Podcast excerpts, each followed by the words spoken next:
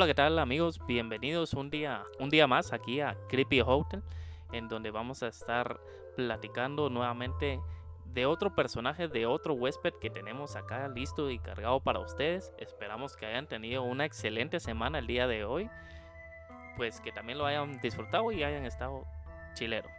Eh, pues aquí Luisao saludándoles, dándole la bienvenida, cambiándole un poquito a a lo que traemos o a lo que ustedes están acostumbrados ya que siempre escuchan a, a Javier ahí en la introducción. Eh, conmigo pues no se lo van a perder, él está aquí conmigo, aquí Javier, ¿qué tal? ¿Cómo has estado? Hey, ¿cómo están? Bien, bien, aquí por para los que ya se aburrieron de escucharme al inicio, pues ahora estoy, estoy aquí ahora, como... Ahora bórrense con el otro. ¿viste? Este, justamente vamos a hacer este, este pequeño cambio, grabando desde esta silla que rechina más que mis rodillas. Es para darle el toque tene, tenebroso, hombre. Que lo que me habían hecho la observación del capítulo anterior, que, que era ese crack, crack, crack, crack, pues estamos grabando aquí desde desde la silla rechinante. Bienvenidos a Creepy Hotel, el lugar donde las historias, los mitos, relatos, leyendas y crímenes convergen. Estamos en este viernes, que estamos casi a la mitad de octubre. Y como bien ya anunciaba Luis, vamos a estar tratando un, un tema que está sumamente interesante y que considero, pues eso, eso lo vamos a ver a continuación, que es una de las historias más extrañas, creepies y fuertes que vamos a tratar, al menos hasta ahora. Claro.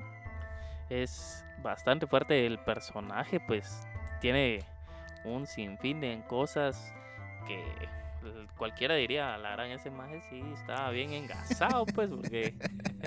es un léxico muy nacional. Muy nacional, muy de acá. Me parece, me parece, ajá. Pero eh, traduciéndolo, ahí está. Sí, sí. Pues el personaje tiene muchos aspectos que sí están bien zafados, bien Están creepy. fuertes, están fuertes.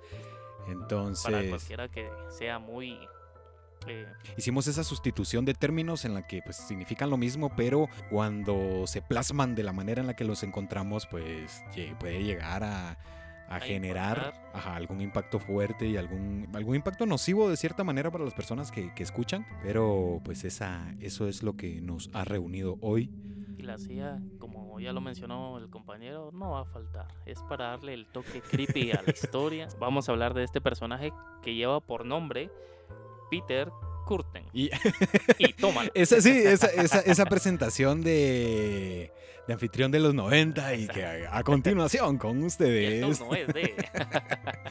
Sí, pues el huésped de hoy era catalogado como un criminal sexual, sádico, psicópata, narcisista y asesino múltiple que desencadenó el terror en la Alemania de finales del siglo XIX y principios del siglo XX.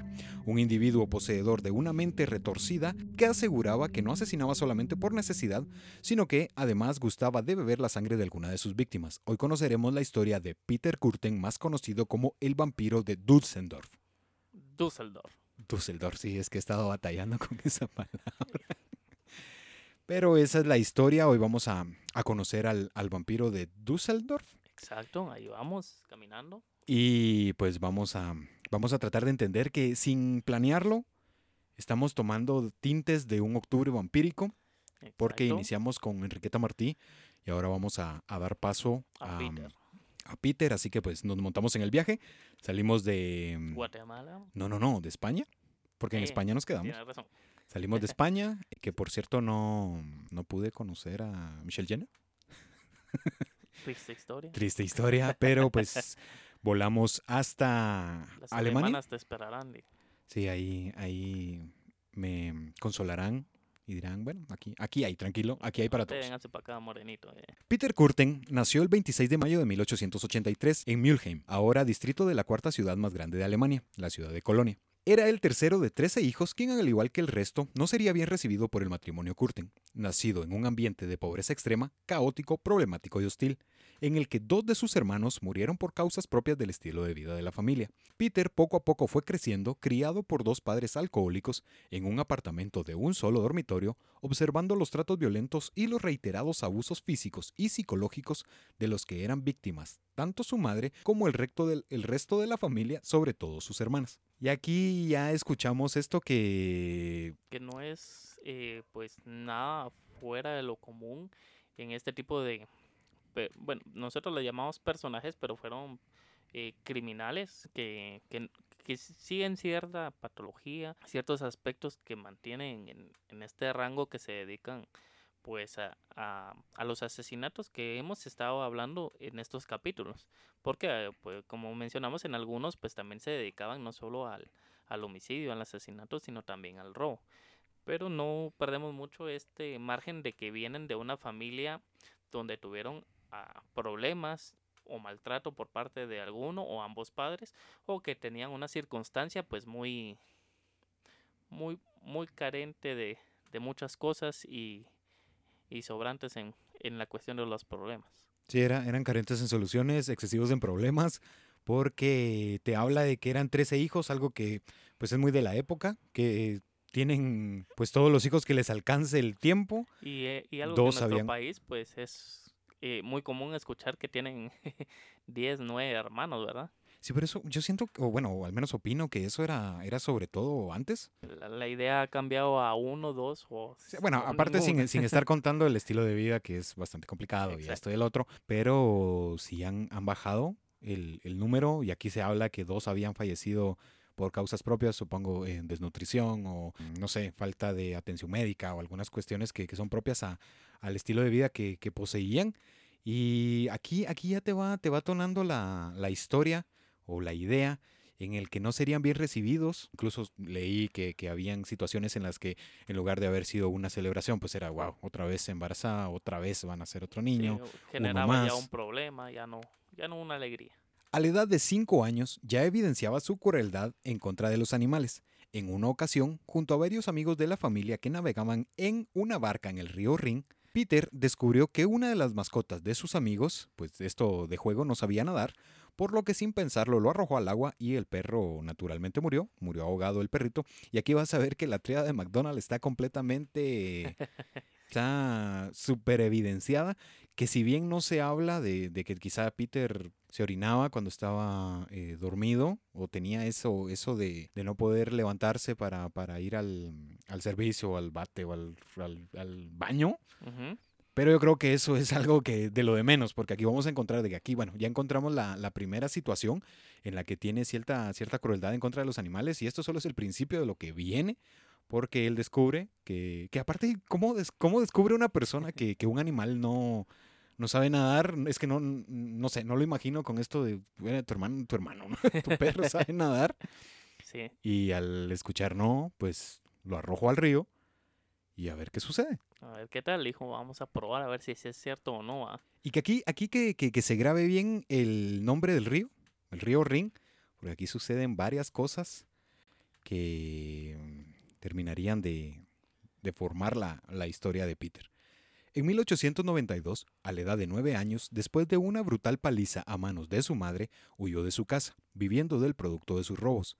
En el mismo río que había ahogado al perro de uno de sus amigos, en esta ocasión realizaría el mismo acto. Esta vez las víctimas serían dos de sus compañeros. ¿Era lo que te mencionaba? Aquí ya... Tenía una, una curiosidad medio oscura. sí, es que estaba, estaba tratando la manera de, de, utilizar sus recursos. Dijo, ok, el río está perfecto para mí, pues vamos a, vamos a ver qué es, lo, qué es lo que sucede, porque pues en esto, en medio de esto, empujó premeditadamente a uno de los niños desde una balsa de troncos en las que navegaban cuando el segundo de sus amigos saltó intentando eh, salvar la vida del pequeño que, que, se ahogaba, pues Curten sostuvo la cabeza debajo del agua para que ambos se ahogaran y algo que si bien no se cuenta con los registros policiales que respalden este crimen, pues por lo que sucedería años más tarde se da pues hecho que eso realmente sucedió, ya que pues ambas muertes fueron calificadas como accidentales, que todo esto lo que vamos a conocer, todos los detalles que, que se van a estar brindando es gracias a las declaraciones cuando Curten, que es un spoiler tremendo, ya fue puesto en custodia y ya estaba en medio del juicio.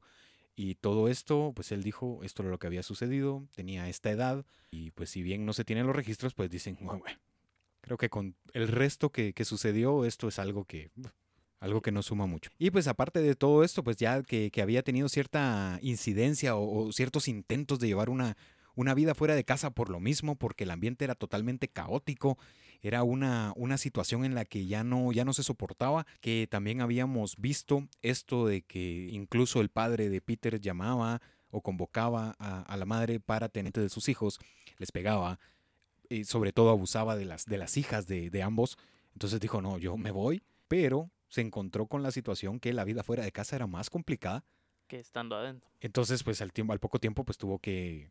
Que encontrar maneras volver. para, para tratar de sobrevivir y como me- lo mencionas, pues esto lo conllevó a regresar a la casa nuevamente y, y tratar de planear cómo volver a salir, pero ya más preparado. En el año de 1894, los abusos por parte del padre de Curten habían llegado a un punto insoportable o insostenible, por lo que fue procesado y puesto bajo arresto por cinco meses por cometer violación e incesto en contra de su hija mayor, que era lo que te mencionaba, que tenía esa, esa insana tendencia y ese acto, ese acto condenable del hecho de, de abusar en contra de, de sus hijas y sobre todo de, de la hija mayor. Ya había tenido Tenía ciertos... su- Sí, ya había tenido ciertos periodos, incluso en algunas de, las- de las declaraciones por parte de Peter decía, solamente se tenía paz cuando este sujeto era puesto en prisión, al poco tiempo salía y pues continuaba con esto hasta que por fin fue denunciado. fue condenado. Sí, fue denunciado, fue condenado y, y estuvo bajo arresto por 15 meses. Quien al, al poco tiempo de la aprehensión del padre de Peter, su madre obtuvo una orden de separación y se volvería a casar, trasladándose a Dulcendorf. Düsseldorf. Düsseldorf. Por eso es de que, de que se vio este traslado en el que iba a estar eh, pasando de vivir de, de Mülheim a la ciudad de Düsseldorf, donde pues ahí su padre laboraría como modelador de, de arena en una fábrica, mientras Curten continuaría con sus estudios, que, que también esto, esto es algo curioso porque era catalogado como un buen estudiante, obviamente no, no un estudiante estrella, pero al menos era un estudiante que estaba... mm, comprometido. Sobrepasaba la medianía del, del estudiante promedio, que pues lo hacía acreedor de, de este título de buen estudiante, pero conforme Peter iba creciendo, pues descubriría naturalmente su sexualidad. Este descubriría naturalmente su sexualidad es una oración muy freudiana, que esto te dice que a la edad de 13 años pues conocería y tendría su primer encuentro con alguien del sexo opuesto. Una niña de su edad, quien permitía que Curten la acariciara y en ocasiones la desnudara, resistiéndose todo el tiempo a los constantes intentos de encuentro sexual. No veía el, el decir, bueno, me, me acaricia, me besa, nos besamos, nos acariciamos, pero ya cuando intentaba llegar a la Llevar penetración como acto, tal, se rehusaba y decía, "Ah, ah, ah, hasta aquí nomás. de aquí no pasa, mi amigo. Por lo que Curten recurriría a la zoofilia, que aquí ya, que era justamente lo que Ya empieza a des- desmentalizarse de, de todo. Sí, aquí, aquí ya comienza a ponerse un poco más mórbido la situación, o más mórbida la situación, porque recurría a la zoofilia con cabras, ovejas y cerdos, en donde descubrió que obtenía mayor placer si los apuñalaba durante el acto sexual. Que yo creo que es que justamente era, era eso que lo hablábamos con la bestia negra antes de empezar con, con toda esta situación. ¿En qué momento una persona puede llegar a descubrir eso? Que, bueno, vas descubriendo poco a poco qué es lo que, qué es lo que te da placer, qué es lo que, bueno, te brinda menos placer, o que te gusta o que, no te gusta, no. pero en qué momento te pasa por la mente y, y si lo acuchillo, ¿qué pasa? ¿Qué sucede? Por eso es de que se le da el título de sádico, porque en medio de todo esto, bueno, dependiendo cómo es que, que- que se maneje esto, porque incluso en las parejas, pues a las parejas que les gusta esto tienen alguna palabra clave. Ya cuando estás pasándote de, de- de nivel y ya estás entrando así súper heavy y Sí, fuerte. esto sucede mucho en lo que es este las parejas que les gusta el sadomasoquismo. Eh, eh, sí, eh, eh, los que les gusta el, el tipo de sexo rudo. Sí, que, que les gusta la fuerza y que dicen, ok, baby, vamos a hacer varias cosas, pero eso se habla, se dice. Pero justamente ese es mi punto, eso es como lo, lo, lo Sí, todo primordial de con- estudio. Con, consentimiento po- entre ambos, pero en esta ocasión, pues él, al verse negado, al que no iba a concretarse el acto, pues él buscó una manera de cómo concluirla, aunque no fue la correcta, ¿verdad? Sí, creo que era, la, era la, el acto más retorcido de hacer hambre y llegar a comer a casa. porque intentaba esto con, con esta chica, con esta niña de su edad, pero llegaba a desquitar sus, sus deseos y sus ganas con, con animalitos, cosa que no, por favor, pero Y em, que aparte, justa- pues, no, no le bastó el hecho de, pues, abusar de ellos, sino que también, ya, como vos dijiste, en qué momento él pensó, bueno, si lo mato, ¿qué pasa y qué sentiría? Sí, que sucede, pero esto sucedería por un tiempo eh, no definido, que justamente coloqué un tiempo no definido porque eh, no se sabe hasta qué momento fue que, que declinó la actividad, resultado de que fue observado en medio del acto que, que estaba realizando con un cerdo, por lo que intentaría abusar de su hermana, misma niña, que había sobrevivido a los abusos del padre tiempo atrás.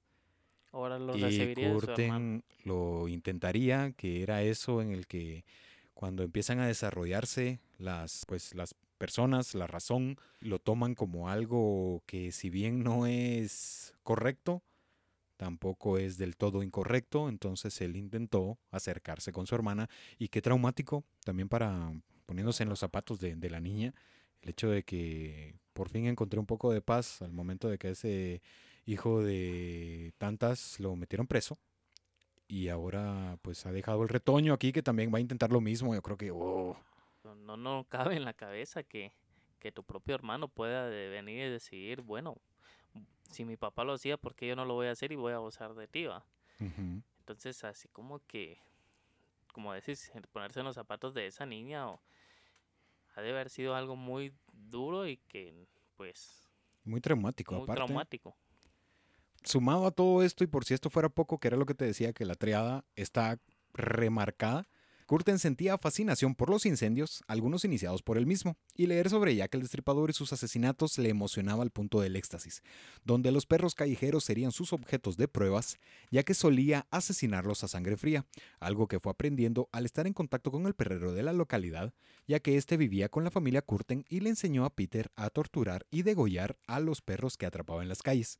No entiendo por qué le colocan el título o el nombre de perrero, porque creo que en la actualidad eso es está en contra de lo que de lo que se realiza, pero en ese momento decían, bueno, lo perro que encuentro en la calle, perro que maltrato, que degollo, que torturo, y justamente así fue como, como Curten fue aprendiendo y sobre todo por, por esta fascinación y esta inclinación fuerte por los incendios que no lo dejó de hacer únicamente en los lapsos de descanso, que, que ya vamos a ver en dónde era que descansaba Peter, pero pues al final él, él fue aprendiendo todo esto de esta persona o de este individuo que vivía con él en su casa. En 1897, su padre convenció a Peter de abandonar la escuela, por lo que con 14 años empezaría a laborar como aprendiz de modelador en una de las fábricas de la ciudad. Peter detestaba el trabajo y este tipo de vida, por lo que al paso de poco más de un año, Curter empezó a robar el dinero de uno de sus jefes, un monto cercano a los 300 marcos. Dijo, no me gusta la vida de, de una persona honrada y que se gana lo, lo poco o lo mucho en base a su esfuerzo y al sudor de su frente, dijo, vamos a empezar con robos. Porque ya lo había hecho cuando me fui de casa y creo que porque vio era una manera más fácil y más, este, más eficiente monetariamente para él. Y que requería un esfuerzo muy, Sí, muy, sin- pero muy sin- mínimo. Ajá, sí, justamente, sin salir de, sin exponerse a la calle, únicamente encontrando estos, estas cantidades que no podría hallar fuera y que tal vez sí, pero en eh, dispersas. Entonces dijo, bueno, aquí tenemos eh, un monto cercano a 300 marcos, pues se van a ir conmigo. Por temor a ser descubierto, Curten huyó a Koblenz, situada a ambos lados del río Rin, donde vivió con una prostituta dos años mayor que él. La mujer se sometía voluntariamente a los diversos requerimientos sexuales de su acompañante, quien a pesar de su escape fue arrestado por robo y allanamiento de morada, llevado a prisión, condenado en el año de 1898 a mm, cumplir un año de cárcel. Este es el primer encuentro Con la ley. que tiene Curten como tal, porque también se tiene esto de que ya había llegado a ser pillado en medio de, de las movidas de hurtos y de robos, pero no había sido condenado como tal, porque también se maneja este hecho de que había sido eh, ya condenado previamente a un mes de cárcel, pero pues no, únicamente llegó a este momento en el que encuentra y pues algo curioso es de que al final sí pudo llegar a, a experimentar esto con esta sexo servidora que conoció y que se fue a vivir con él y que le dijo pues vamos Ok, a estoy de hacer, acuerdo. vamos a hacer, pero es que justamente vas a eso cuando las dos partes están ya En un total acuerdo. Sí, ya ahí uno dice, ok, vamos a, vamos a hacer locuras y los dos vamos a disfrutar. Yo sé qué es lo que te gusta y tú sabes qué es lo que me gusta, pues vamos bien, ¿no? Pero ya cuando, cuando se realiza este hecho que va en contra de la aprobación de la siguiente o de la otra persona, es un, es un crimen, es una falta. Y al menos por un tiempo, por un par de semanas, pues Curtin pudo llevar a cabo lo que, lo que, Lo las que necesidades que tenía. Al año siguiente, luego de cumplir su condena, días más tarde de su liberación en el, en el mes de noviembre de 1899, Curten junto a una mujer de aproximadamente 18 años, a quien en voz de Peter le había o la había recogido en la calle de Alstrave, o Alstrave, porque Es alemán. Alstrave, se dirigirían a los bosques de Grafenberger, donde ambos tendrían eh, sexo, que esto al momento de leer que la había recogido en la calle, pues ya te hace la idea que quizá ya, ya le había dicho anticipadamente, vamos a, ajá, pues vamos a llegar a este lugar, vamos a, a tener sexo, porque también está la versión en la que la conoce y después en el paseo pues comienza este, esta, Ese coqueteo, ese. Sí, esta arte de seducción entre, mira, hay frío, esto pues no hay nadie. Yo seré tu cobija. Sí, y pues así fue como habían terminado teniendo sexo que en medio del acto Curten la estrangularía. Pues que ella no pensaría nada mal, pues, porque estaba de acuerdo en lo que iba a suceder Hasta la estrangulación. hasta el momento. Hasta el momento en el que, sí, hasta el momento en el que ya se coloca y, y empieza a estrangularla, que cuando uno está en medio de ese acto y uno está dejándose llevar por la pasión, pues uno tiende a, a hacer de, a tratar de, de poner cierta fuerza y de, pero ya cuando se coloca o se hace con las dos manos y se hace con una presión muy fuerte, pues quiera que no, va a llegar a- a- al sobresalto. de de- em- empezar a estrangularla y que empiece a hacerle la falta, esa falta de paso de oxígeno y pues que empiece a, a tratar de, como lo haría cualquiera, liberarse, oponerse y obviamente esto causa una contracción en el caso de la mujer en, en los labios vaginales por lo cual él empezó a encontrarle el gusto o era lo que él estaba buscando y quizás esto era parte de lo que él intentaba o eh, experimentó con esta sexoservidora con la que convivió un tiempo. Diste justamente en el, En el punto, siendo un poco más profundo en lo que en lo que estabas mencionando, eso era justamente lo que él estaba buscando, esa forma, esa contracción de las paredes vaginales en el momento en el que él lo único que quería era experimentar lo mismo que sucedía con los animales, pero esta vez con personas. Dijo, ya no me satisface Satisface. lo que estoy sintiendo con los animales y es justamente eso, es una contracción eh, natural que cuando el cuerpo se siente amenazado pues tiende a, a cerrar los esfínteres, que en este caso pues, no es un esfínter pues, pero es, es parte de los, de los músculos y es parte de todo este movimiento. sí, empieza a tensarse. Exacto. Entonces, cuando él llegó a eso y cuando llegó a sentir esto, pues alcanzó el éxtasis, el orgasmo y pues al concluir la abandonaría casi moribunda, que él pensó que, que había fallecido en, en- en esta zona, en, en parte del bosque de, de Grafenberger. Y pues esto se convertiría en el epicentro de sus crímenes años más tarde porque también tiene mucha relevancia a este tipo de bosques, pero pues como nunca se encontró el cuerpo, pues se presume que, que la mujer sobrevivió y pues que se recuperó posteriormente. Pues sin embargo. Curten aseguraría que únicamente podía alcanzar de esa manera. Él estaba completamente seguro que de esa forma era la única que, que lo que podía. iba a lograr satisfacer Sí. su gran deseo. No, y si, como Atención. mencionas, eh, no se tienen registros de que esta persona pues sobrevivió o si su cuerpo haya sido encontrado. Y si, si ah, se dio el caso en el que sobrevivió, pues qué trauma, así como que salí con una persona, eh, se mostró de una manera muy diferente, eh, tuvimos sexo, pero ya el punto en el que lo que por decirlo así, al casi de matarme, no, creo que no, no regresaría con la misma confianza a con llevarse con los del sexo opuesto nuevamente, pues tan abiertamente. Sí, esto puede generar diferentes tipos de, Traumas de traumas. de, de- de convivencia, comunicación, Sí, porque el hecho de, de pensar que... relacionarse con los demás. Sí, no, y el hecho de pensar que, que la había dejado, esta sí ya, ya me está desesperando, pero el hecho ese de, de dejarla casi al punto moribundo significa que había perdido el conocimiento, que en algún momento cuando despertó se desorientó y son muchas cosas de las que podríamos hablar de, de esto. En el año de 1900, Peter regresaría a prisión, esta vez por fraude, esa fue la primera vez, y la segunda ese mismo año, por el mismo cargo, por robo, por fraude, pero en esta ocasión serían agregados los cargos de hurto en Düsseldorf, más el intento de asesinato de una menor con arma de fuego, esta vez sentenciado en Derendorf, que ahí fue justamente donde mm, él cumpliría su condena, que este es un, un distrito de la misma ciudad, y pues fue condenado a cumplir cuatro años de prisión, lo que le dio el título como reo reincidente.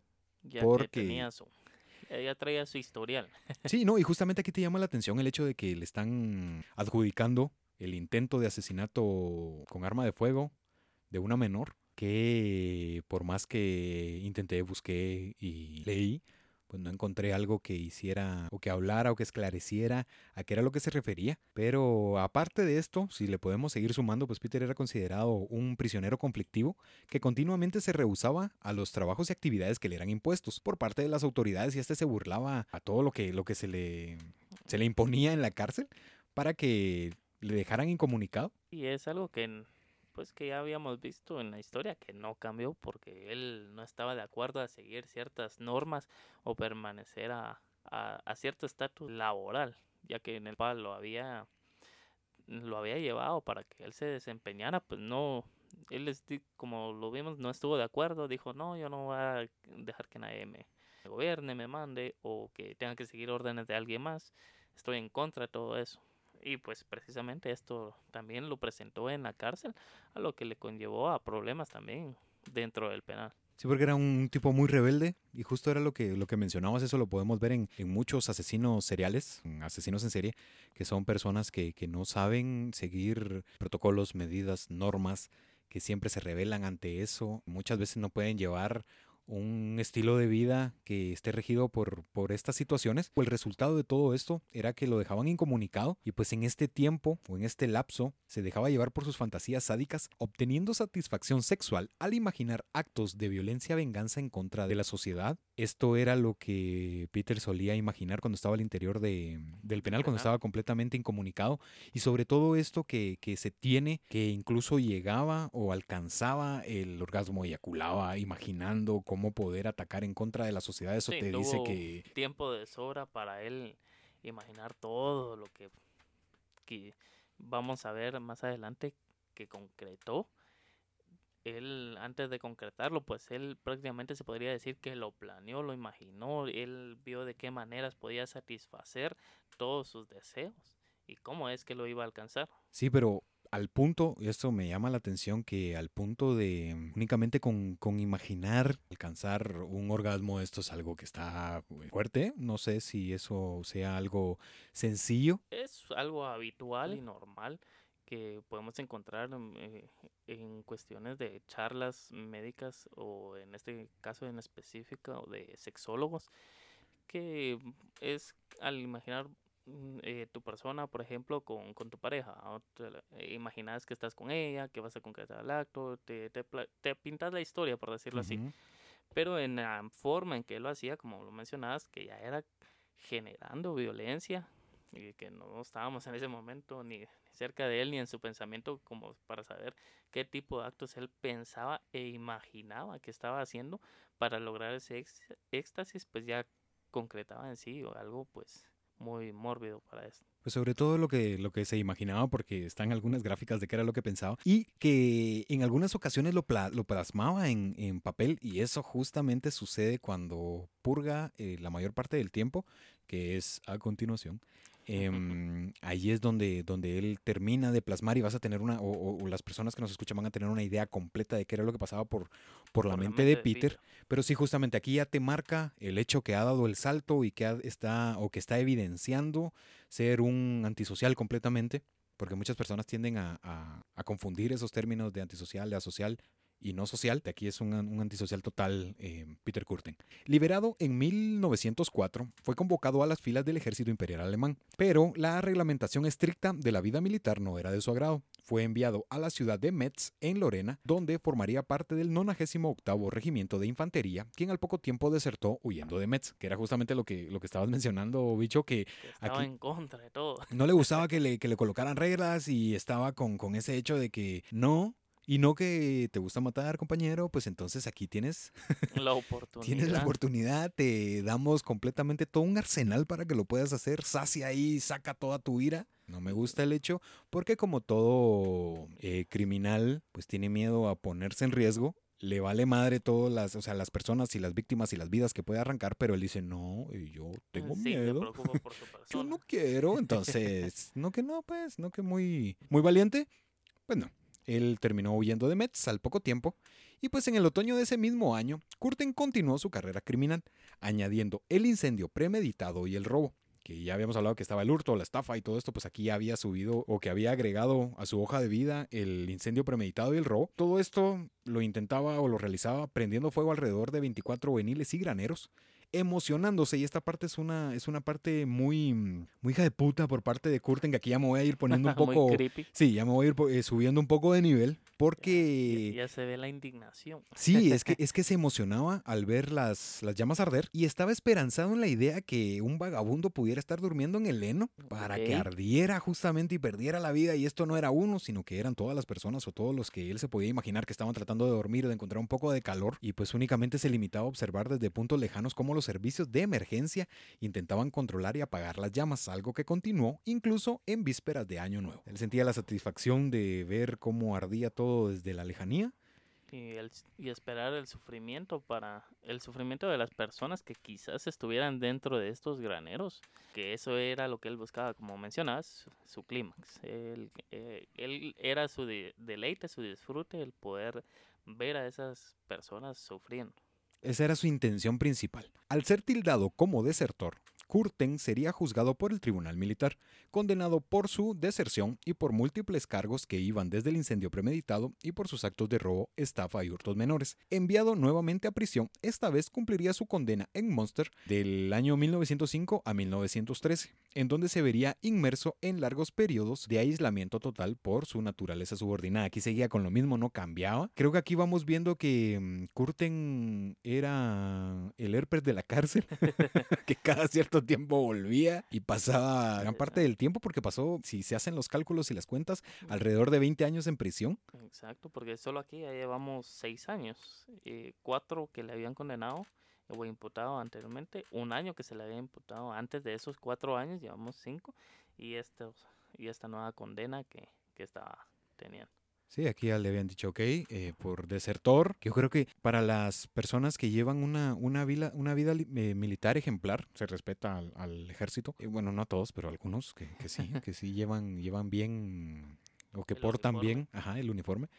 Yo creo que no hay, no hay mayor acto y, y mayor cobardía de ser tildado como desertor, porque creo que, que las personas prefieren perder de cierta manera, o hablando a letra muerta, perder la vida a tener una vida en la que lo llaman desertor. Pero justamente es eso, que creo que es una, es una de las peores faltas que pueden tener Sí, a es la honra. prácticamente una humillación Sí, que te llam- va a cargar de por vida.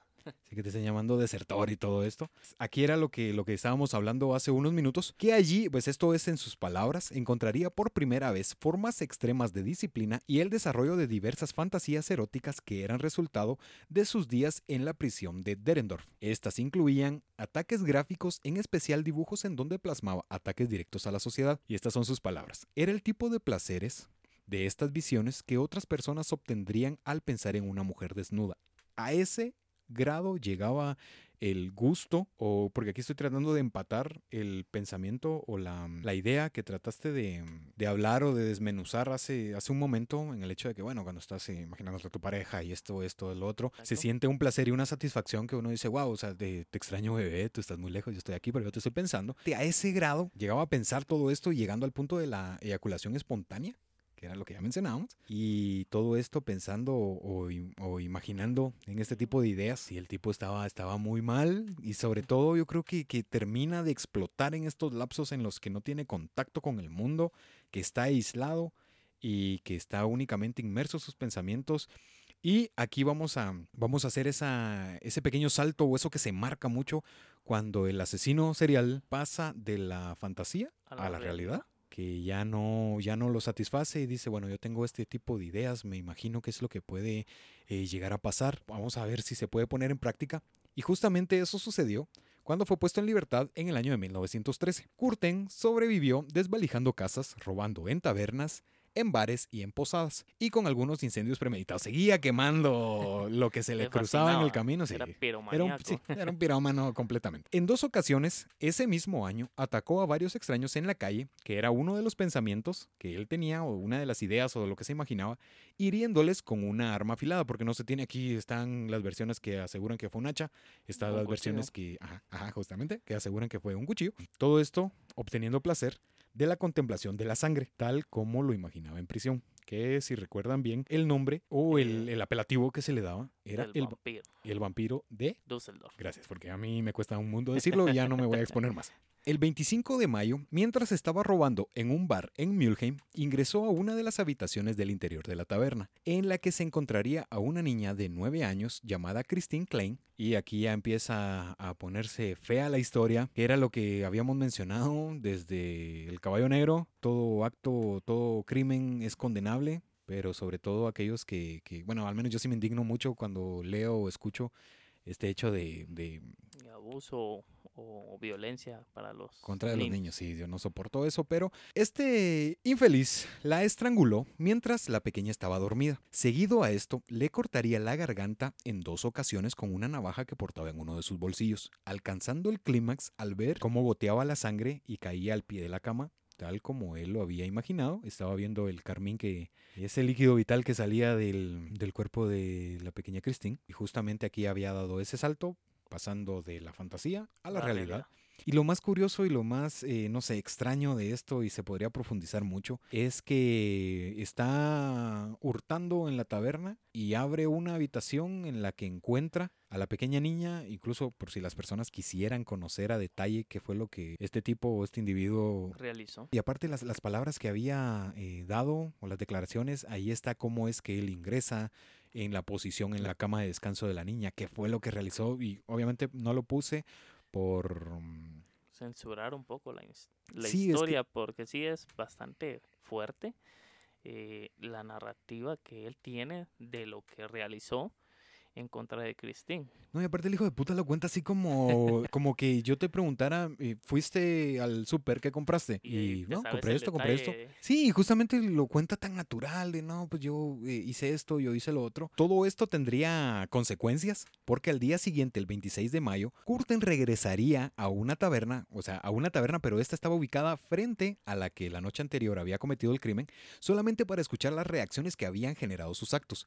Al escuchar la reprobación, la alarma, el terror y sobre todo el disgusto por parte de los pobladores, Curtin sentiría placer y gratificación por ser el artífice anónimo de todo esto. Y aquí ya te está diciendo, bueno, si era amante de leer los crímenes de Jack el Destripador, pues yo creo que también estaba buscando esa, esa pequeña fama. Es un completa... Sí, tal vez querer igualarlo o superarlo.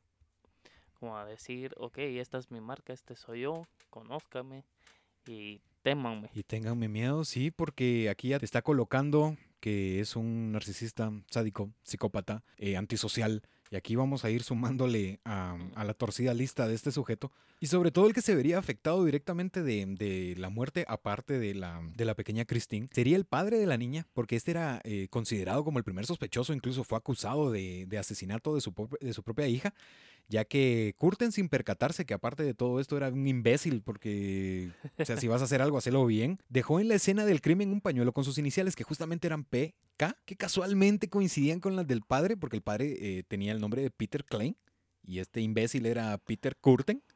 Era una sospecha muy, pero muy eh, importante en el caso. Lamentablemente no para el padre, pues se iba a ser incriminado Ajá. Cuando pues él no tenía nada que ver y pues me imagino el sufrimiento que, que tuvo al saber de que su hija había sido abusada, eh, la habían asesinado y en parte que todavía y encima de todo eso lo estaban culpando a él de ser el, el ejecutor de todo esto. Porque no, no se habla en sí o no se profundiza qué fue lo que sucedió, si lo dejaron libre, si lo, lo imputaron o si lo condenaron, pero aquí ya te dice que una persona completamente inocente que está sufriendo, tal como decías, bicho, que está sufriendo pues la muerte de, de, de su hija, sobre todo cómo fue que sucedió. Esto está, está llegando y por si esto no fuese suficiente, esto es, no sé, esto es tan enfermo que Curten afirmaba haber viajado en reiteradas ocasiones hasta la tumba de la pequeña Christine, en la que solía manipular la tierra, recordando la escena y la sangre de la menor, alcanzando el orgasmo en medio de esto. Esto ya Sobrepasa límites. Sí, esto, eh, porque aparte que le, quitó la vida a la pequeña niña, está llegando, está donde su cuerpo, sus restos mortales están descansando y sigue cometiendo esto, recordando lo que había sucedido. Esto te dice que sí, el, Está re mal.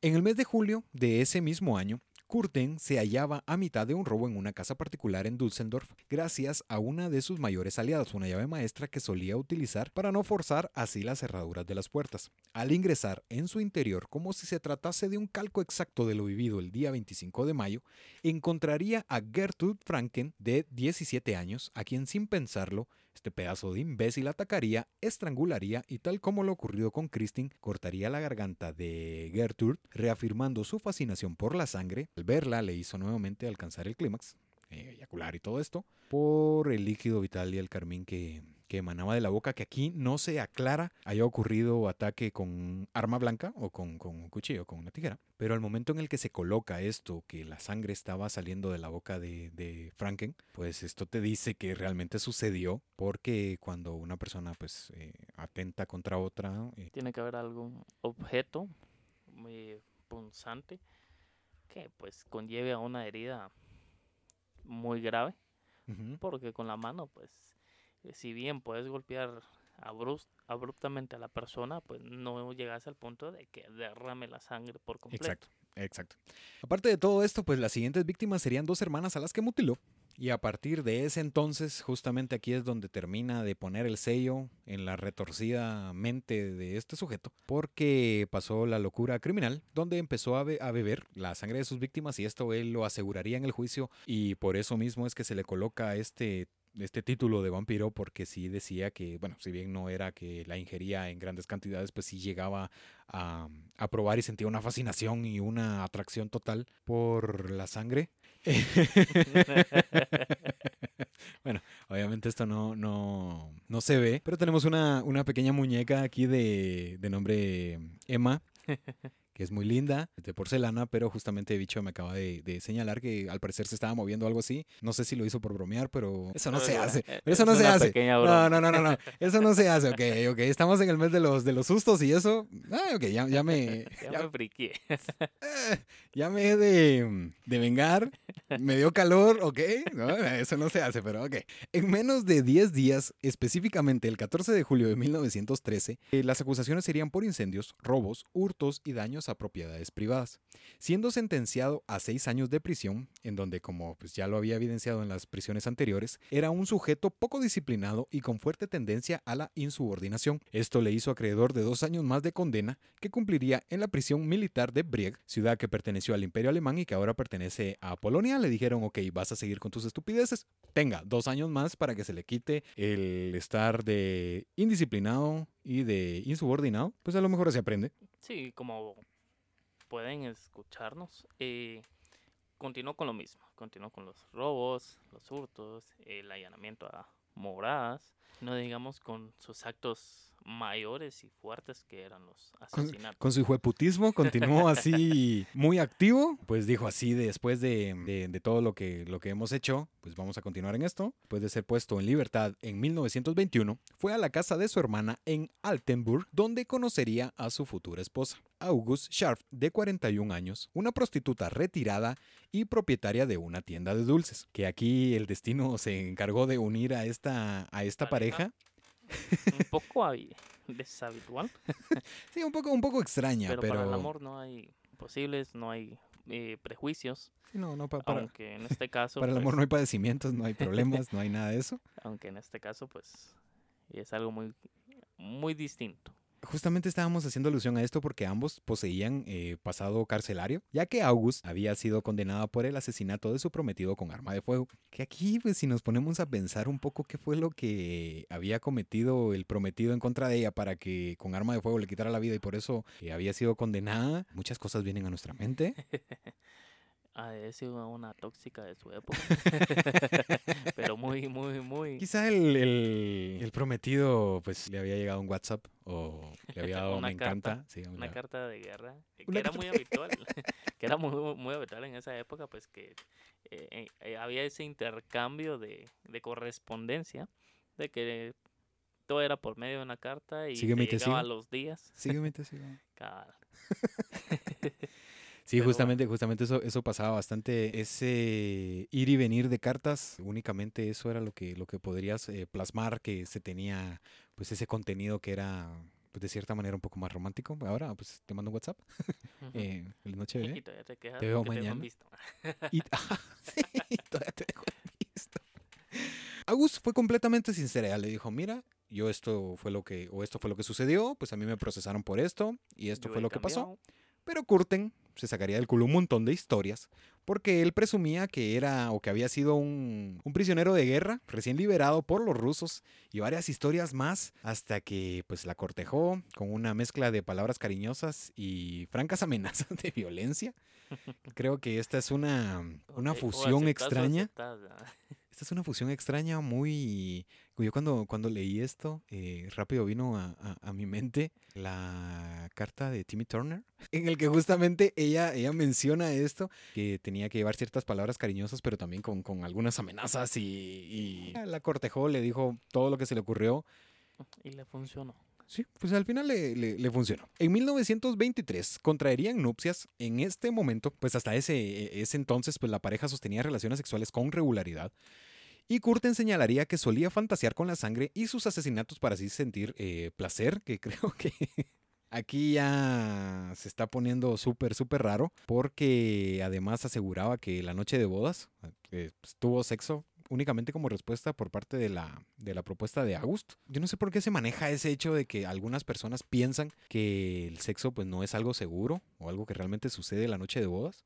No lo sé, no, no he cometido la locura de casarme. Está muy cerca, pero no. Pero justamente era esto, de que pues él decía, bueno, pasó, pero únicamente fue por la respuesta por parte de August. Peter Curtin, por un breve lapso de tiempo, pudo convivir o pudo vivir como una persona normal, ya que había obtenido un empleo formal, convirtiéndose en dirigente sindical.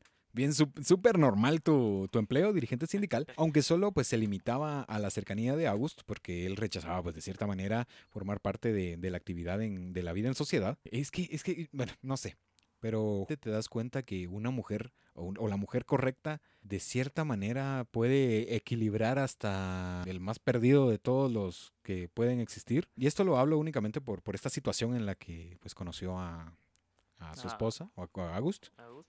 Ajá, y que pues ya empezó a tener de cierta manera una vida normal que después todo se iría. fufu, se iría... Es que soy una persona que tiende a usar em, Muchas. Un, un vocabulario muy soez. Soy muy mal hablado, pero estoy tratando la manera de mantener la, la- la cordura. En 1925 volvería con su esposa a... a- eh, ¿Bicho a dónde? Düsseldorf. Gracias. Donde conocería a un ama de llaves de nombre Tied y a una criada de nombre Mensch, quienes sostendrían relaciones con Curten, que con frecuencia recurría al estrangulamiento parcial en medio de la penetración. Y Curten solía inferir estas palabras a Tied cuando ésta le cuestionaba sobre la razón del porqué del acto. Esto es lo que significa el amor. Y aquí ya te está diciendo que son las 50 sombras de, de Grey. Las 50 sombras de Curten, en el que Tied le dice ¿por qué? Y él le responde, esto es lo que significa el, amor. O esta es tu manera de demostrarme el amor y tu fidelidad. Sí, porque aquí está, está con eso de que eh, le gusta, yo te soy honesto, las, la, la película esta de las 50 sombras de Grey, creo que únicamente vi 15 minutos o 20 minutos, porque tengo esa pequeña tendencia de que, ok, vamos a ver algo y después cuando ya ha pasado todo, uno voltea y dice, oh, ya se acabó. ya, ya se acabó, pero... Llegamos al final tan pronto. Sí, o sea, bueno, no sé cuántas, incluso no sé, no sé cuántas hay de... No sé cuántas hay de, de esas películas, creo que son tres o dos. Eh, tres. 50 sombras, 50 sombras más oscuras y 50 sombras... ¿Verdad? Imaginas mates. Cuando August descubrió el amorío de Curten, eh, denunció a Peter a la policía alegando que éste la había seducido y Mensch lo señaló de violación. Aunque este segundo cargo sería retirado, Curten sería sentenciado otra vez por ocho meses, esta vez por seducción y comportamiento amenazante. Creo que estos cargos ya no existen. Al menos, Completamente. sí, al menos por seducción y comportamiento amenazante. Supongo que el, el comportamiento este amenazante es por la... El por- acoso. no, y aparte por esta, por esta situación en la que llegaba a estrangular en ciertas ocasiones. No sé, eso es lo que, lo que, se viene, lo que viene a mi mente, pero justamente eso fue lo que, lo que sucedió. Sí, claro, pues salió dos meses antes prometiendo que se mudaría de ciudad y diciendo, ok, miren, yo no voy a estar aquí, todo para calmarse, por decirlo así, ¿verdad? Ajá. Entonces, eso es lo que... Sí, no, en- Esa fue, fue su... por eso, por eso fue que lo dejaron salir dos meses antes y pues al final apelaría con éxito, que justamente por eso es de que me- me, pareció interesante esto, porque al final terminó quedándose en, Düsseldorf. justamente se quedó en la, en la ciudad, no cumplió. No cumplió lo que, lo que había mencionado. En el año de 1929 sería la cúspide de la vida criminal del vampiro de Düsseldorf. El 3 de febrero, Kurten acechó a una anciana llamada Apolonia Kuhn, y pues esto Kurten esperó que en los arbustos hasta que la anciana pues estuviese fuera de la vista de los posibles testigos, se abalanzó sobre la mujer, tomándola por las solapas del abrigo, infiriendo lo siguiente, no hay fila, no grites. Después de esto, o acto seguido, pues la arrastró hacia los arbustos, apuñalándola en 24 ocasiones con un par de afiladas tijeras.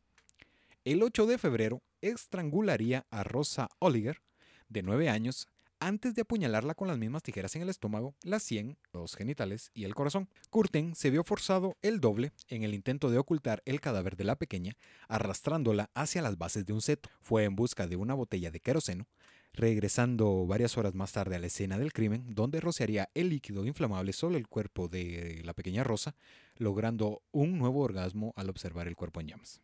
Y como vemos, pues continuó con su piromanía. Él, Con su hijueputismo aquí por 2 y por 100, que, que en este caso, pues sí concretó lo que él pues ya había realizado al querer intentar, bueno, al querer intentar, no, al quemar los graneros, pero sin resultados de que alguien pues se encontrara adentro, vio la forma fácil de desaparecer el cuerpo de esta niña, que dijo, bueno, bueno, la voy a quemar, parte de que desaparezca el cuerpo, pues yo obtengo el placer que anhelaba tener en ese momento. Sí, no, aquí. Vete a la. y si se preguntaban si Curten asesinaba solamente a mujeres, porque aquí eh, pues teníamos esta, esta situación, tendencia. que únicamente mujeres eran las que eran asesinadas por este. Señor. No, no, no, ese- no, no, no, ni señor, pero. Es que yo le estoy dando el, el modo relax. Sí, sí. Sí, porque yo me, estoy, sí, yo me estoy empezando a subir de tono, pero el 13 de febrero le quitaría la vida a un mecánico de 45 años llamado Rudolf Scher, apuñalándolo 20 veces, especialmente en la cabeza, espalda y ojos. Hecho ocurrido en el suburbio de Flingel o Flingelnord. Kurten, luego del asesinato, regresaría como lo hizo en 1913 a la escena para conversar con los oficiales que investigaban el crimen, asegurando que había sido puesto al tanto por un conocido por medio de una llamada. Este, este tipo, después de haber hecho o de haber eh, atentado en contra de la vida de este, de este mecánico, regresó a la escena, conversó con los oficiales, en el que les dijo, no, yo me enteré del, del crimen por medio de una llamada de un conocido, pues yo estoy aquí a, la- a las disposiciones. Y aquí esta parte es en donde empieza a confundir a la policía, Ya que él porque se estaba prestando. si estaba enfrente, Estaba tratando de disuadir el, el que él fuera el posible o foco de, de la investigación. Ya el- que a él está diciendo, ok, aquí estoy. Y yo me enteré, yo no estaba aquí, pero regresé. Estoy a sus enteras disposiciones. Entonces la policía dijo, ok, no podemos dudar de él, ya que él amenamente aquí a decir, ok, yo estoy aquí. Si me quieren investigar de él, entonces cualquier persona en el lugar de los policías pues diría, ok, eh, yo pensaría, por ejemplo, que, que si vos me venís así con, con esa historia, pues yo te diría, ok, aquel no, tal vez nada que ver, le creo la historia, quizás fue alguien más, mm, voy a investigar. No te investigo a vos, pero investigo a alguien más. y sobre todo porque él evidenciaba rechazo y estaba indignado por lo que estaba, como te digo, vete a la verga, Kurten. La policía de Filgen estaba ya tras la pista del asesino, ya que pues las tres víctimas presentaban daños y laceraciones similares, en especial las puñaladas en la sien. Esto lo. Sí, esto lo, lo encuentran en todas las víctimas y aparte pues Curten intentaría estrangular a cuatro mujeres más entre los meses de marzo y julio de 1929, de las cuales aseguraba que una de las víctimas había arro- eh, sido arrojada al río Rin. Era lo que te mencionaba, tenía ese, ese gusto por, por el por río, río, y prácticamente... bueno, que Javier ya les había mencionado que, que este río iba a ser centro de, de gran parte de la historia de, de Kurten. Sí, porque aquí ya tiene eh, el, El- perrito, perrito, sus dos amigos. dos amigos y ahora La pues... convivencia con, con la primera prostituta con la que convivió al, al al salir de su casa, que prácticamente era cruzando el río, como lo narra la historia. Eh, luego, nuevamente, el, desaparecimiento de esta persona en, el río, ¿verdad? Curten había conocido a una mujer llamada eh, María Ann, o Marianne, es que me gusta más ese, ese nombre, Marianne, que justamente es lo mismo, pero únicamente estás eh, quitando una letra. El 8 de agosto, a quien en primera instancia consideraba como una mujer en busca de matrimonio. Aprovechándose de ello, le prometió una cita juntos el siguiente domingo en Nerdental. Se llevaría a cabo el 11 de agosto, después de varias horas de compañía. Curten la trajo a un prado prometiéndole que la sorprendería, y pues este admitió que Han suplicaba por su vida mientras la estrangulaba y la apuñalaba en el pecho y cabeza. Merian moriría 60 minutos después de la primera agresión. Él empieza a narrar esto y dice que, pues la muchacha estaba en medio de esto suplicando por su vida, pidiéndole que, no, que no continuara con lo que estaba haciendo. Y justo, es que, no sé, es que no sé, no, no, no entiendo. Toma tu agüita, relájate, un poquito de té de tila para que te relajes los nervios. Es que, es que vas, vas a, a, eso, ¿no? Te estás aprovechando y, yo creo que esto es como un love, bombing, de bombardeo de amor, que, que no sé si has eh, leído un poco de eso. Se encuentra como una persona indaga o encuentra cuáles son los puntos débiles de otra persona para poder atacarla por esa, por esa vía. Obviamente esto es para, para, para eh, aprovecharse de eso. Este imbécil lo que hizo fue que la asesinó en el acto otras personas pues realizan eso para que las personas se vuelvan dependientes de ellos. Sí, de ellos, pero vas a eso, a la frialdad en la que está contando de que la pobre chica que ya estaba con el sueño de casarse, ella dice, bueno, pues puede ser que, que él... Que aquí sea. Sí, se convierta en, en mi esposo y al final termina muerta. Creo que... Vete a la verga, Curten. Curten, por temor a que August sospechase de él, esto por las manchas de sangre que portaba en su vestimenta, enterró el cuerpo de Mary en un campo de maíz, regresando días después, y creo que esta es la parte más hard de toda la historia, enterró el cuerpo y pues regresaba con la más extraña intención de colocar el cuerpo de Anne en posición de crucifixión, intentando clavar las extremidades superiores e inferiores en un árbol con tal de generar el mayor de los impactos y escándalos en la población, algo que no consiguió, ya que aparte de ser un asesino, aparte de ser un imbécil, no soportó el cuerpo pesado de Mary, por lo que decidió enterrarlo nuevamente. Él dijo, no puedo. O sea, aparte de todo, esto era un debilucho, el imbécil ese. Y en torno a esto, pues estas son las palabras de Curtin. Fui hasta la tumba muchas veces y cada vez que pensaba en lo que había allí, me llenaba de satisfacción. Que no, realmente no se entiende cómo es que quiere, qué tipo de mensaje quiere enviar a la población colocando eh, un cuerpo en descomposición en, en esta posición de... De, de crucifixión. sí, y que como vemos pues en esta segunda ocasión eh, es algo que había repetido con el cuerpo de Christine, tal vez no llegando a su tumba, pero como él lo mencionaba, el recordar lo que había realizado con ella, pues lo llevó al éxtasis y nuevamente lo, lo volvió a hacer, pero en este caso pues fue un poco más extremista, ya que pues imagina, puso totalmente el cuerpo de esta persona, de Mary, eh, a la vista de todos para demostrar o alimentar ese su, su ego para marcar como que su, su sello y decir miren este soy yo yo lo realicé eh, témanme o admírenme, no sé, no, la verdad no sé qué Pero no, por su mente. no contaba con que era un debilucho de cagada y no pudo llevarlo a cabo porque simplemente no sostuvo o no, no, no le dieron las fuerzas para colocar al cuerpo de Mary. Y pues aparte si, si eh, llevamos el hijo de putismo ya estamos por dos, ahora lo vamos a llevar a un nivel Saiyajin porque en el mes de octubre Curten enviaría una carta anónima a la policía en la que confesaría el asesinato de Mary Ann agregando con lujo de detalles entre estos un mapa a, la ligera, o por no decir todo culero, en el que describía la ubicación, en donde describía eh, pues la ubicación donde se hallaban los restos de la mujer. Y pues la carta era tan detallada y exacta que la policía pues dio rápidamente con el cuerpo de Merian, pero aquí cometió el primer error este imbécil porque envió eh, su caligrafía. Va a ser punto clave. Para la, la eh, para la ciencia que se tenía, que no me recuerdo el nombre exactamente, pero eh, pues es una ciencia que estudia la caligrafía en la que podemos evidenciar a quién pertenece y los rasgos que, que pueden encontrarse de ella. Como personalidad, eh, el, el, cómo, el cómo quizás en ese momento lo estaba describiendo, si fue de una manera eh, temerosa, eh, de una manera impresionada o de una manera pues de burla. Este, esta, esta forma de evaluar la escritura pues le brindaba, le brindaba estos, estos detalles a la, a la persona. La eh, grafología es importante. Grafología, Exacto. Es, es importante. Pues el vampiro de Düsseldorf. Cambiaría de arma homicida, pasando de las tijeras a los cuchillos, en los que le quitaría la vida a varias personas, en especial jóvenes mujeres y niñas, entre el mes de agosto y septiembre de 1929. Vete a la verga, Curten. Siendo el 30 de septiembre donde Curten entraría o encontraría a una empleada doméstica de 31 años de nombre Ida Reuter en una de las estaciones de Düsseldorf. ¿De, de dónde? Düsseldorf. Gracias. Bajo la invitación de compartir un café en Hofgarten. Ya me siento corista aquí como Düsseldorf. No, ok, Düsseldorf. Es cierto, es cierto, somos, somos aquí eh, un par de reggaetoneros que yo digo la parte que, que no puedo o algo así. Yo solo eh, eh, potencio el, el, el coro.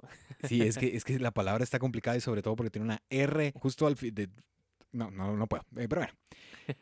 Hablando de, de la invitación que, que le hizo eh, Kurten a Reuter, pues la mujer aceptó y luego de dar un breve paseo por el silencioso lugar, Kurten, sin mediar palabra, comenzó a estrellar en contra de la cabeza de Ida un martillo que llevaba guardado en el interior del abrigo antes de abusar físicamente de ella. Ya aquí había dado el salto, había pasado de tijeras a cuchillos, de cuchillos a, a navajas y de Navajas a su martillo.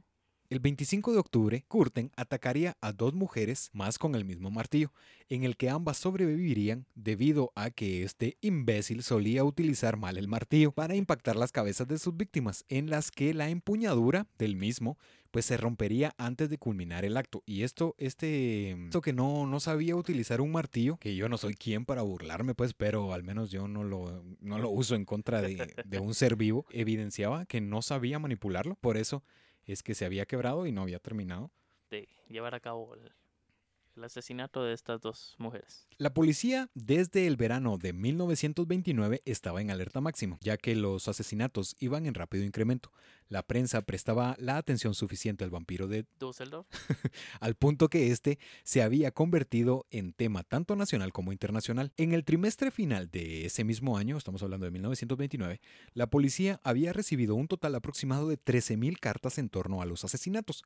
Además, se había entrevistado con poco más de 9.000 personas que aseguraban tener pistas relevantes en el caso, en el que figuraba el nombre de una de las últimas víctimas de Curten, una niña llamada Gertrude y aquí ya, me- ya me adelanto porque ya lo conozco, ya sé, No vaya haciendo. ¿eh? ya sé la- el, el- el pendejismo que, que- que afecta o que lo, que atañe. Alberman.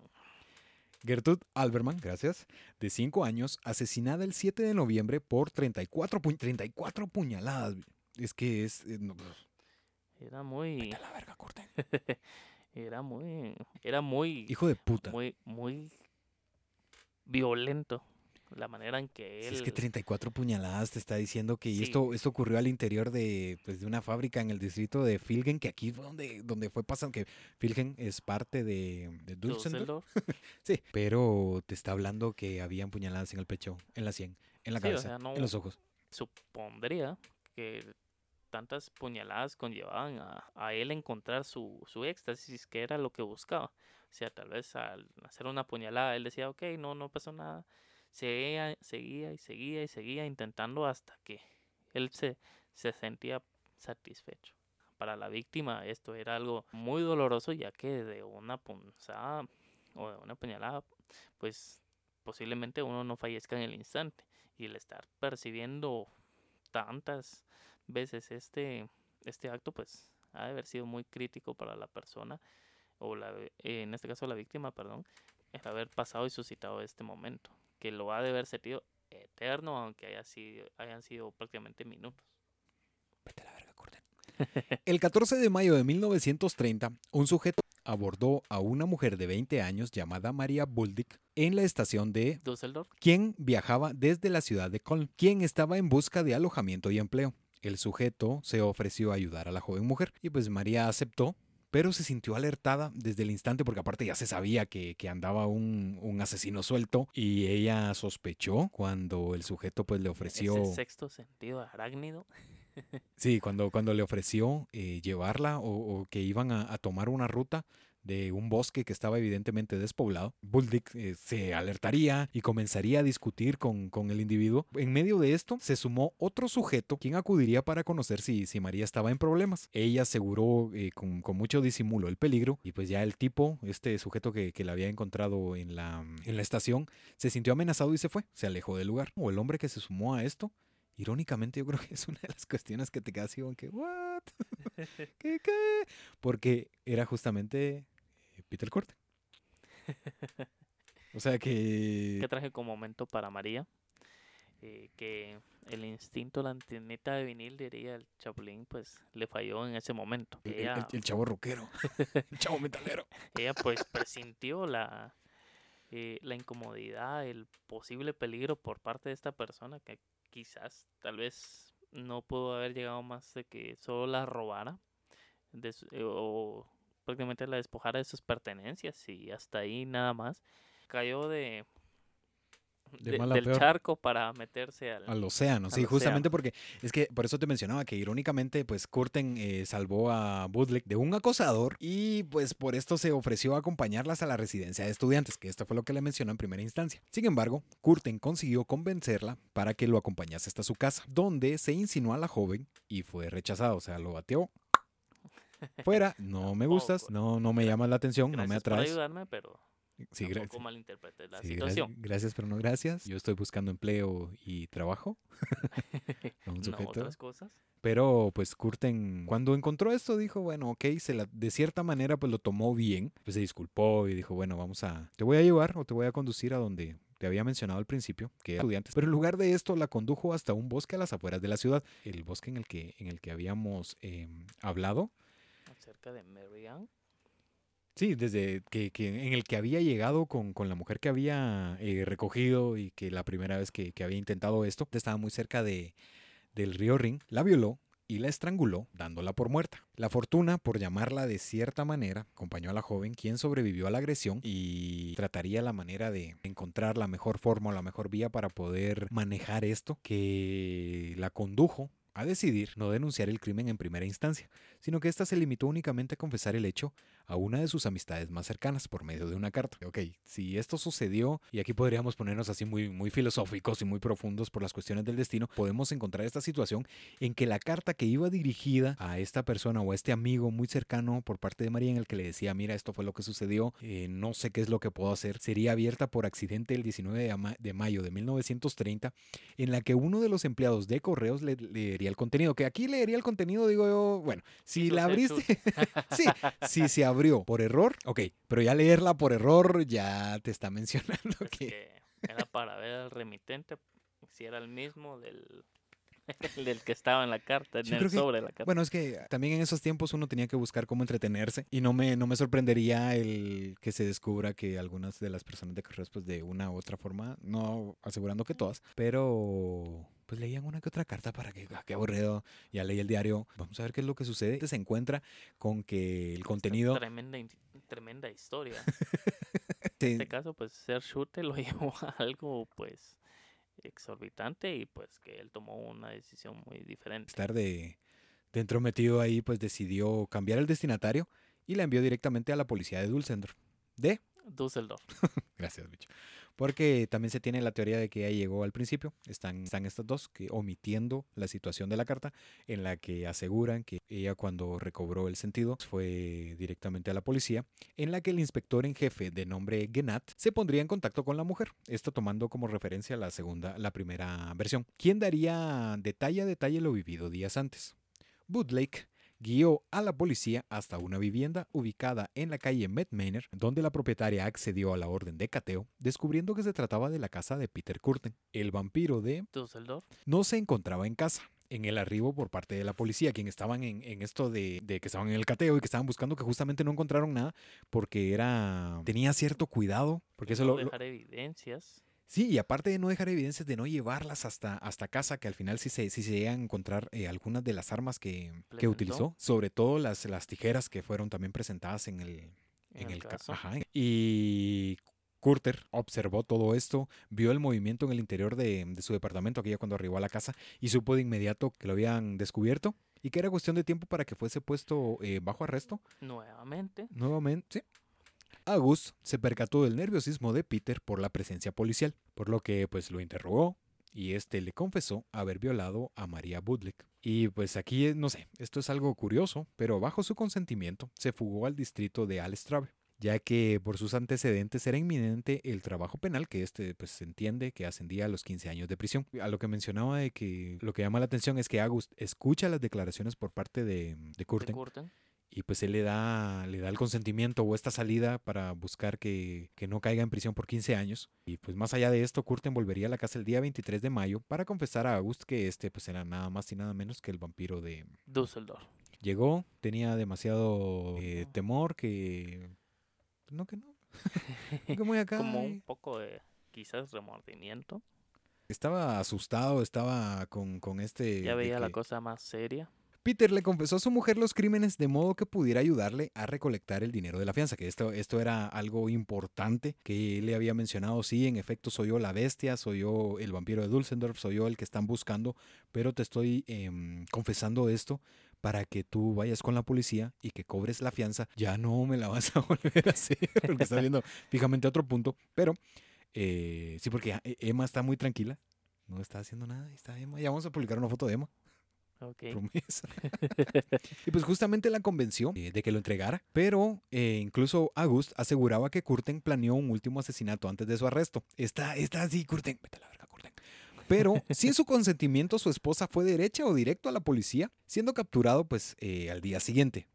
Que esto te llama mucho la atención porque está diciendo es que él me confesó eh, lo que estaba sucediendo, pero él tenía en mente un asesinato más y me pidió tiempo solo para, para realizar. Para concretar. Supongo que era su, su- su despedida. Durante el tiempo que pasó en prisión, Curten recibió una gran cantidad de cartas. Muchas de ellas plasmaban los castigos que los remitentes querían infringirle. Sin embargo, un número igual de cartas eh, de amor llegaban hasta sus manos y algunas peticiones de autógrafos.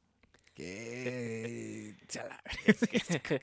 que aquí vemos la parte sombría de esta historia, pues que, que muchas personas fanáticas quizás a este tipo de actos que quizás no realizaban, pero lo admiraban y lo amaban, eh, no a precisamente a Curten, sino a los actos, pues te, te plasma algo así como que, ok, ¿qué, qué es lo que qué es lo que piensa esa gente o por qué What el deleite? Sí, porque el deleite. Y como lo habíamos platicado, pues él era fan de Jack el Destripador y pues en parte se podría decir que estaba llegando a esa popularidad que él estaba buscando plasmar. El asesino pasó gran parte del tiempo, estuvo bajo custodia hablando con psicólogos acerca de sus acciones y de los motivos, proporcionando una oportunidad sin precedentes para estudiar la mente de un sádico asesino. Durante las sesiones confesó alrededor de 70 actos criminales, entre los que se incluían agresiones sexuales, asesinatos y actos de piromanía, que algunos también dicen que ascendían a 90, otros que estaban en 85, pero están más allá de, de 70, que entre sus fetiches se encontraba la sangre. Y justo aquí es donde, donde se coloca y se termina ese sello porque él asegura, casi como iniciamos, que todo lo que, lo que se conoce de los detalles fueron parte de estas declaraciones en las que él abiertamente mencionaba lo que suponía o lo que sentía y decía que le proporcionaba un gran placer estar en contacto con ella y que a veces la bebía. A este trastorno se denomina hematodispicia, hematodipsia. Hematodipsia o vampirismo clínico. Pues ya, Ya, Pues para qué le seguimos. ya habían sido frecuentes eh, todo esto porque también se tienen algunos diagnósticos de personajes históricos y asesinos en serie como La condesa húngara del siglo XVI, Elizabeth Bathory. Sí, Elizabeth Bathory, que justamente cuando estaban hablando de, de esto, que estábamos con esta cuestión de que se había llegado al octubre vampírico, justamente salió a la palestra el nombre de Elizabeth Bathory y me decían, por favor, habla de Elizabeth Bathory. No se ha llegado a algo como tal, Pero, Pero pues está entre las opciones. sí, que quien me lo quien me lo pidió no fue una solicitud, sino fue más que todo una orden. Pero vamos a ver si, si Ok. se, si se, si se lleva a cabo. Pues, Parte de la declaración que brindó Peter fue, no tengo remordimientos en cuanto a si mis acciones me avergüenzan. Le diré que recordando los, todos los detalles no lo encuentro desagradable. La verdad es que lo disfruté. Vete a la verga, Curten. Esas fueron las palabras de Curten al profesor Berg, el psicólogo que... Sí, él era, él era justamente el que llevaba el caso. Incluso él agrega una pequeña reseña en la que dice que Curten ha sido de, de lo peor que, que- que ha podido suceder. Pero-. Aparte, que ha sido una de las cosas que han, han proporcionado o han, han permitido que se conozca un poco más a fondo la mente de un criminal, porque el tipo era un libro abierto y él decía, sí, esto sucedió, esto pasó, esto, él nunca... Sí, nunca se se negó, retrató. no, no ocultó detalles. Pero pues el juicio en el tribunal de lo criminal en Düsseldorf el 13 de abril dio inicio de 1931 y duró solamente 10 días. La defensa se basaba en la locura y los testimonios de los numerosos expertos en psiquiatría que ocuparon la mayor parte del, Hus- del, del Del Houston, del Houston, que ocupaban la mayor parte del juicio. Sí, justamente por eso fue que, que se atrasó, porque estaban apelando a la locura, estaban apelando de que este sujeto estaba claro, no- enfermo, que no tenía algunos como- padecimientos. no, no, no encarcelarlo, sino que pues enviarlo a un manicomio. Y pues era algo que también para los familiares de las víctimas y en este caso la sobreviviente, pues era algo que no, que no iba a ser justo, porque no iba a pagar al final por sus hechos, sino que simplemente iba a ser enviado a un lugar donde él iba a estar tranquilo por un momento y que quizás eh, en un futuro él volvería a escaparse y volvería a cometer los, los crímenes que ha estado cometiendo. El jurado se retiró a deliberar 90 minutos y volvió con nueve veredictos. Tras escuchar las terribles declaraciones del acusado, el jurado no dudó en condenarlo a la muerte al ser considerado culpable de nueve asesinatos.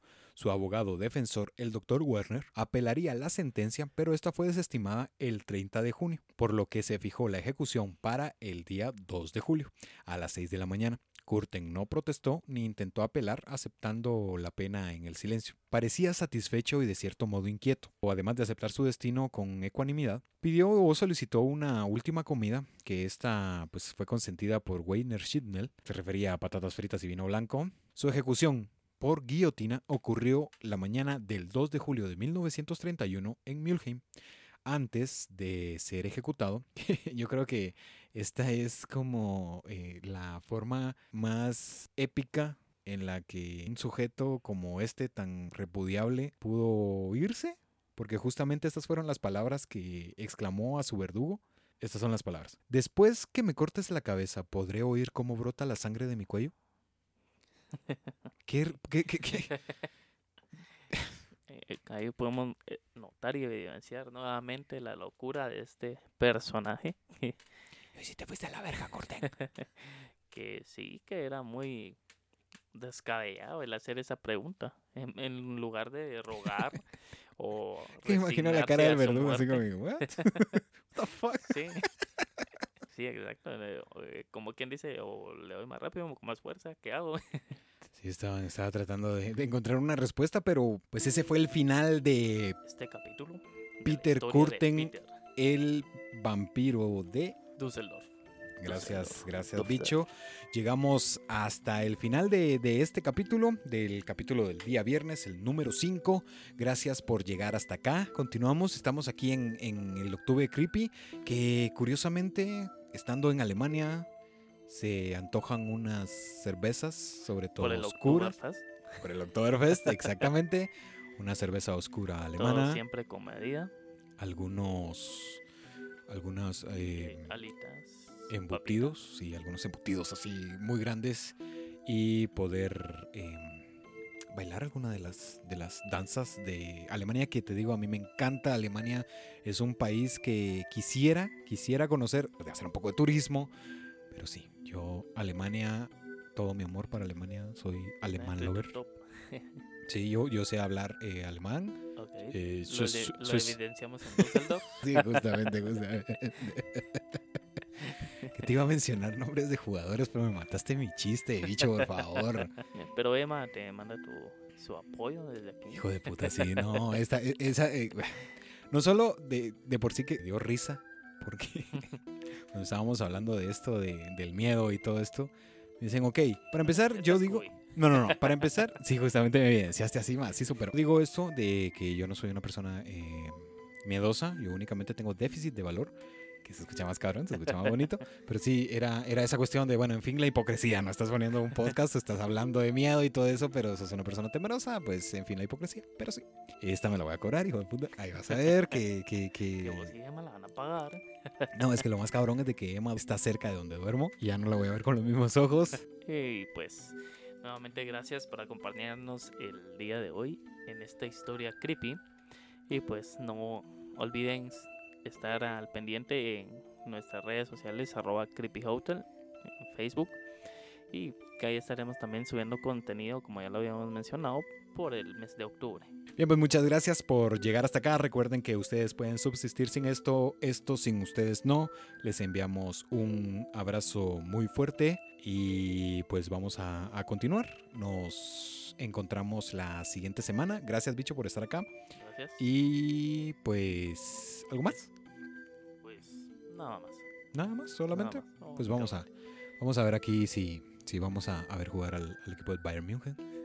o algo, algo sucede porque nos vamos a sacar aquí, pues en Alemania tirando, tirando padre, haciendo destrozos, viendo, viendo qué se hace. Pero pues muchas gracias, un abrazo y pues nos escuchamos, nos vemos, nos hablamos, nos besamos, nos mordemos, nos abrazamos todo. Hasta la siguiente semana. Gracias.